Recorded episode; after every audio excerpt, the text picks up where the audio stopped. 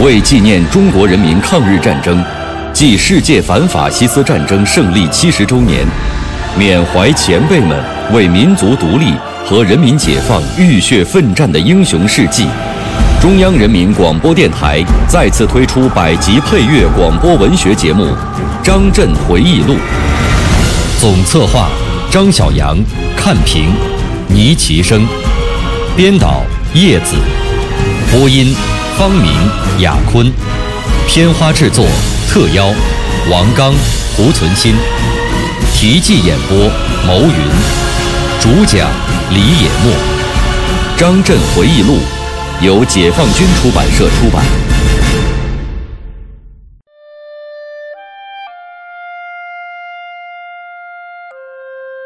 张震在武钢蹲点，和工人并肩劳动，相待已成，心情比较舒畅。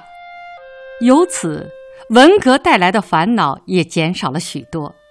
同时，以工人师傅为老师，向他们学会了一些生产技能和企业管理知识。更重要的是，是学到了工人阶级的优秀品质，因而。他很珍惜这一年的特殊经历。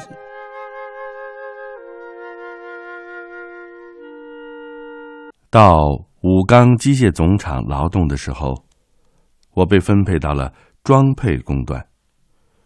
装配工段是全厂的先进单位，一共有五个班，一二三四班是钳工，五班的工种是大炉、气电焊。开始分配我到三班，不久又调到四班。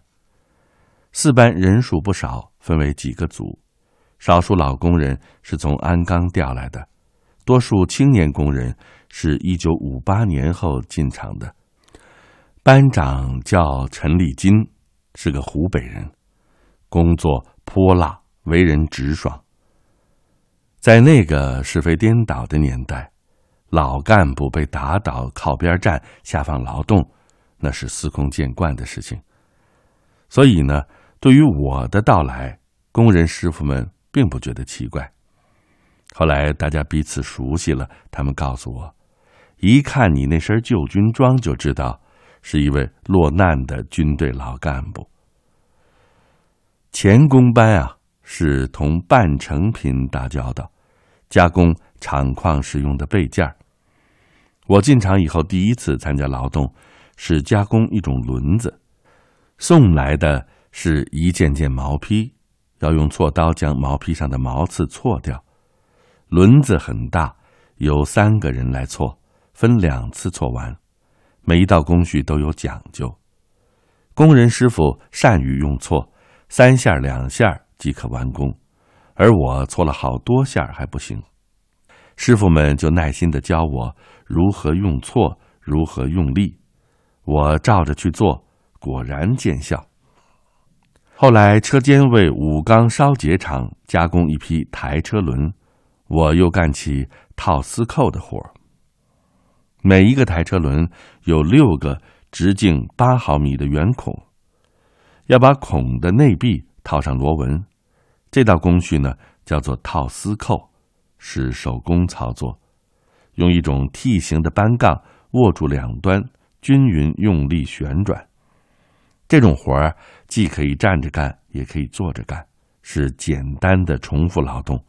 熟练的工人一天可以套八个台车轮儿。我当然不行了，于是就用心的观察工人师傅们怎么使用工具，怎么防止扳杠晃动。我边干边琢磨。套出来的丝扣基本符合要求，没有出废品，也没有折断丝钻。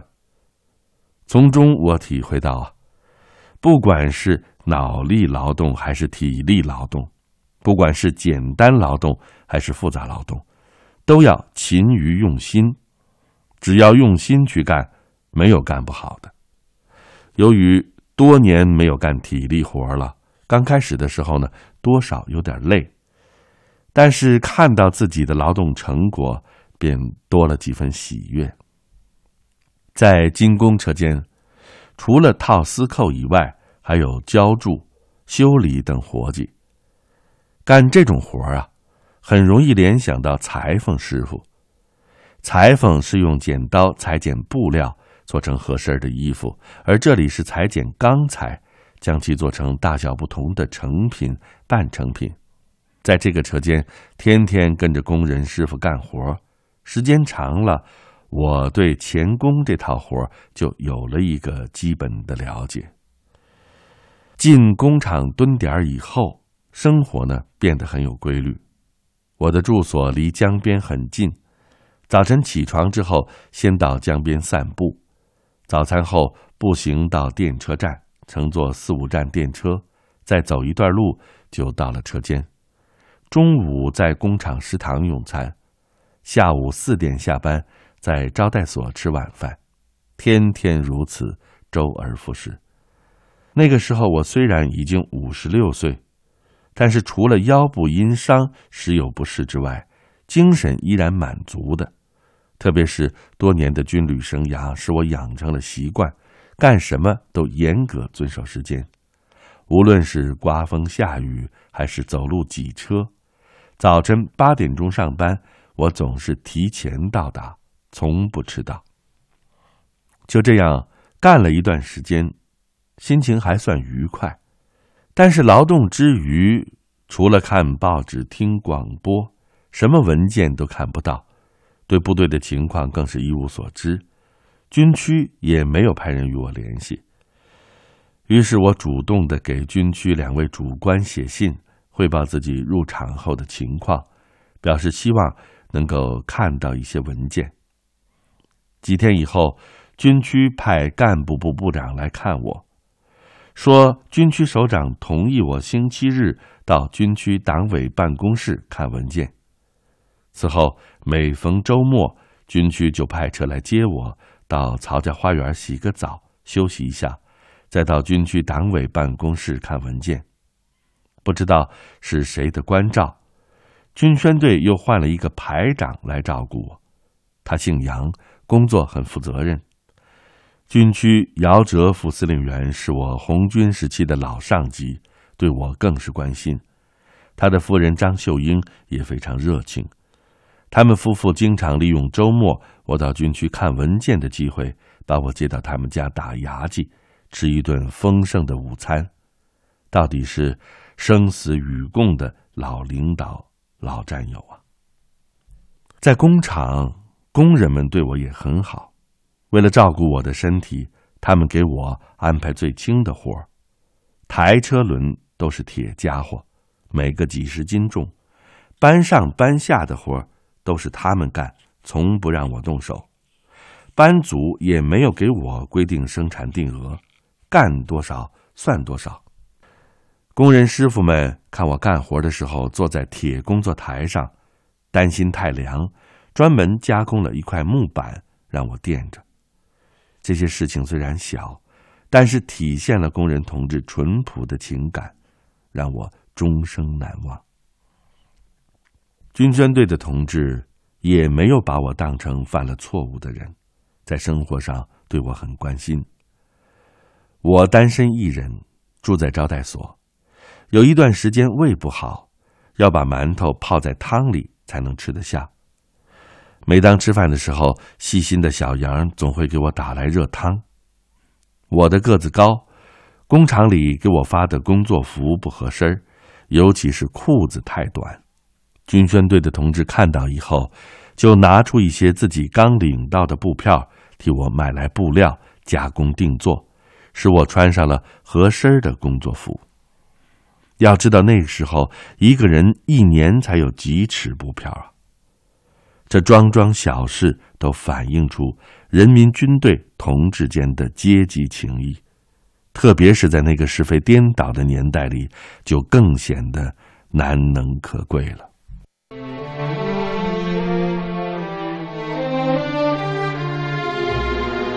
一位在逆境中磨练而沉思的将军的回忆，一首江汉三部曲的壮歌。今日欢呼孙大圣，只愿妖物又重来。他蹲点在武冈时的点点滴滴。我是王刚，我是蒲存昕。您正在收听的是《张震回忆录》第八章《江汉三部曲》，题记演播：牟云，主讲人李野墨。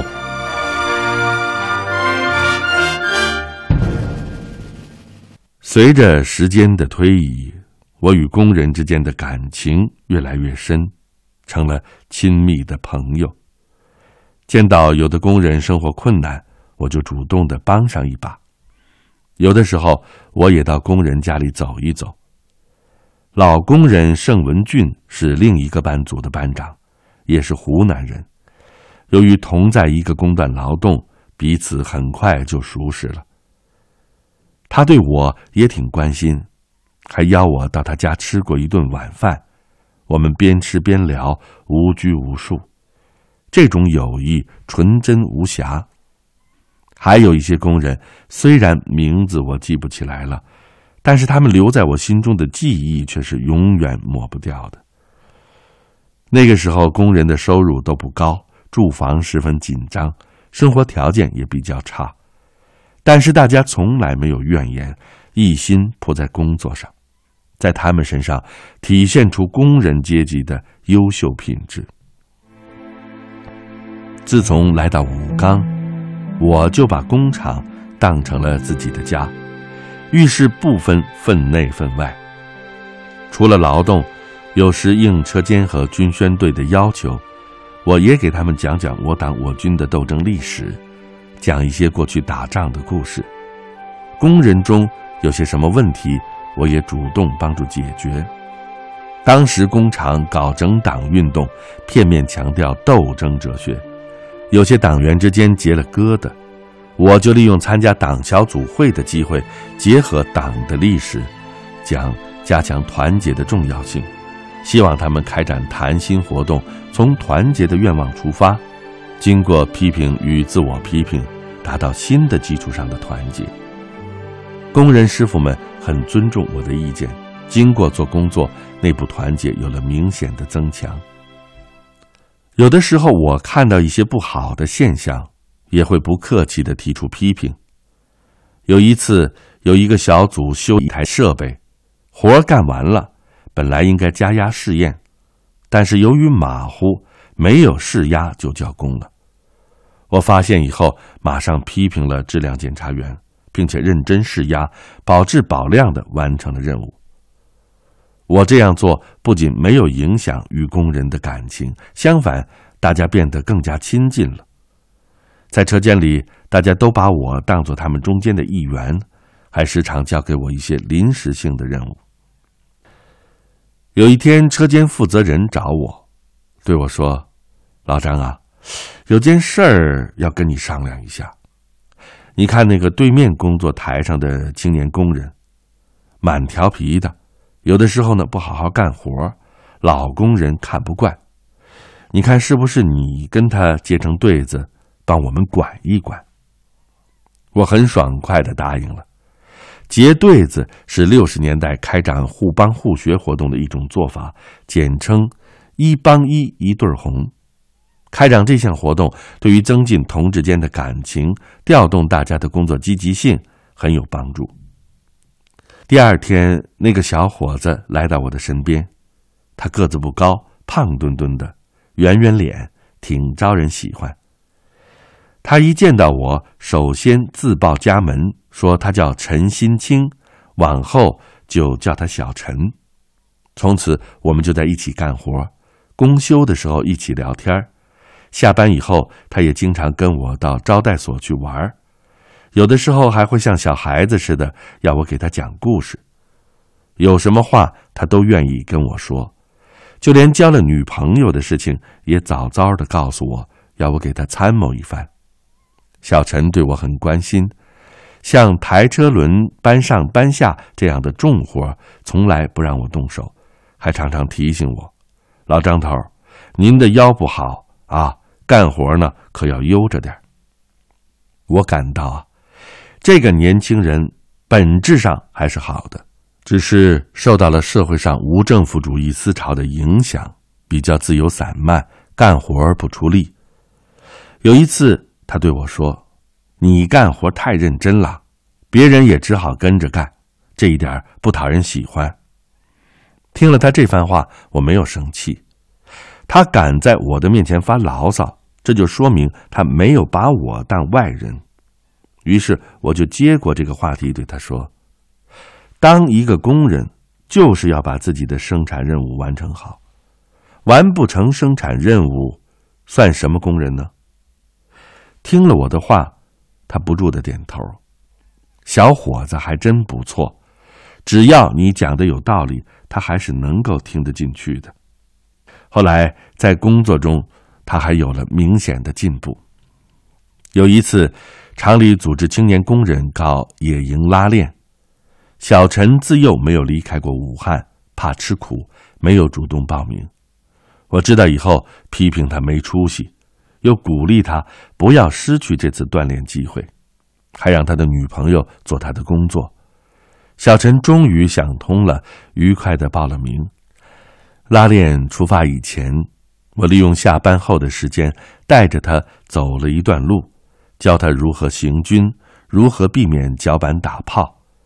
出发那天，我还为他打好背包，送他到钢城集合点。二十多年后的一九九七年十二月，这位当年的年轻朋友来北京出差，相聚在我家，谈及往事，他深感那次野营拉练时间不长，但收获不小，很有意义。他还带来了武钢工人对我的问候，我也请他转达了自己对车间工人师傅们的敬意和感激。在熟悉情况、学习到了一些劳动技能之后，我对车间工段的工作有了一定的发言权，有的时候也主动提出一些建议。有一次，车间接受了为四号高炉加工备件的任务。说起这个四号高炉啊，那对于武钢人来说是一件很自豪的事情，因为它是由我国自行设计、自己建造的。由于工程量比较大，承担此项任务的除了武钢之外，还有全国十九个省市的近三百家厂矿企业。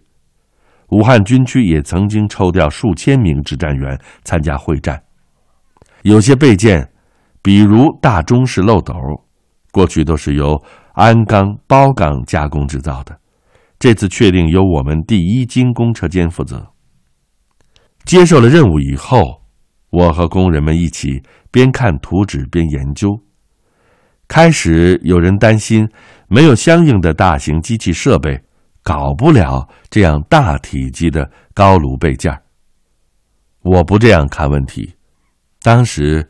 兄弟分厂有一名劳动模范，他采取蚂蚁啃骨头的办法，硬是用小设备造出了大机器。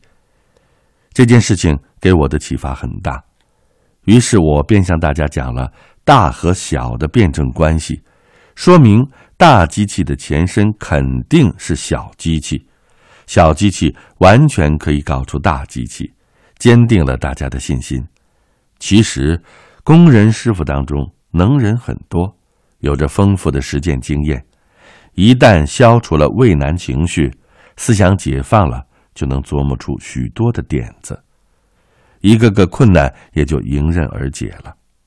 他们日夜奋战、废寝忘食的工作，终于高质量的完成了大中式漏斗的加工任务，为四号高炉建设做出了贡献。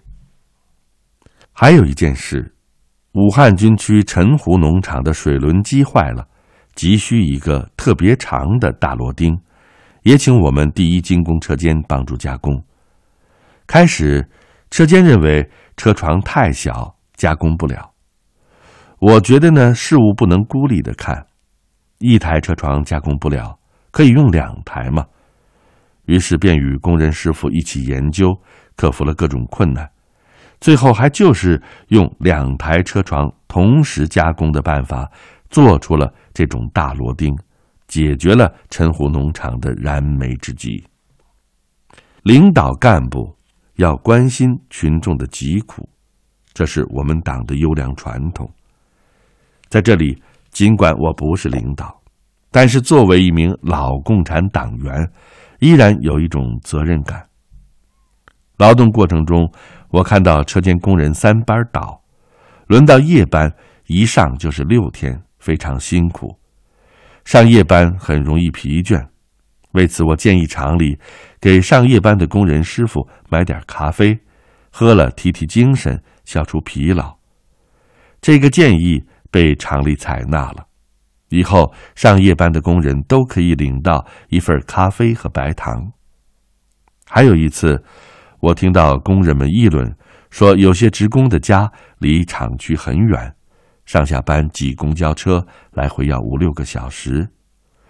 于是我带着小杨坐公交车实地走了一趟，感到确实是个问题。于是我请军宣队队长严超山向厂革委会建议，为远离厂区的职工开班车。问题很快得到了解决，深受广大职工的欢迎。这些事情都不算大，但是它关系到了职工的切身利益，解决好了，有利于调动他们的生产积极性。时间过得真快，转眼之间，在武钢蹲点将满一年。十二月二十六日晚上，军区干部部部长。到武钢第二招待所通知我，说军委办事组第十一次会议决定，并经毛主席批准，任命我为武汉军区副司令员。又说军区曾司令员派他来接我，马上回军区。事情来得太突然，我没有一点思想准备，来不及同工人师傅们话别。只是同严超山说明了情况，当天晚上便匆忙离开了工厂。回军区任职以后，由于当时的复杂形势，我也不便到工厂走动，但是心里时常惦记着朝夕相处的工人师傅。文革结束后，一九八四和一九八七年，我两次到武汉，都去车间看望了曾经一起劳动的工人师傅们。在武钢蹲点，和工人并肩劳动，相待已成，心情比较舒畅。由此，文化大革命带来的烦恼也减少了许多。同时，以工人师傅为老师，向他们学会了一些生产技能和企业管理知识。更重要的是，学到了工人阶级的优秀品质。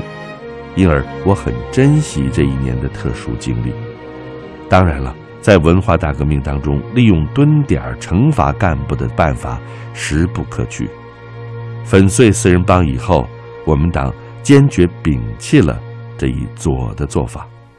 回到军区的第二天，我就向曾思玉司令员、刘峰政委报道。一九七一年元旦过后，曾思玉司令员又找我谈话，说军区准备分配我。到毛主席批准兴建的葛洲坝水利枢纽工程去工作。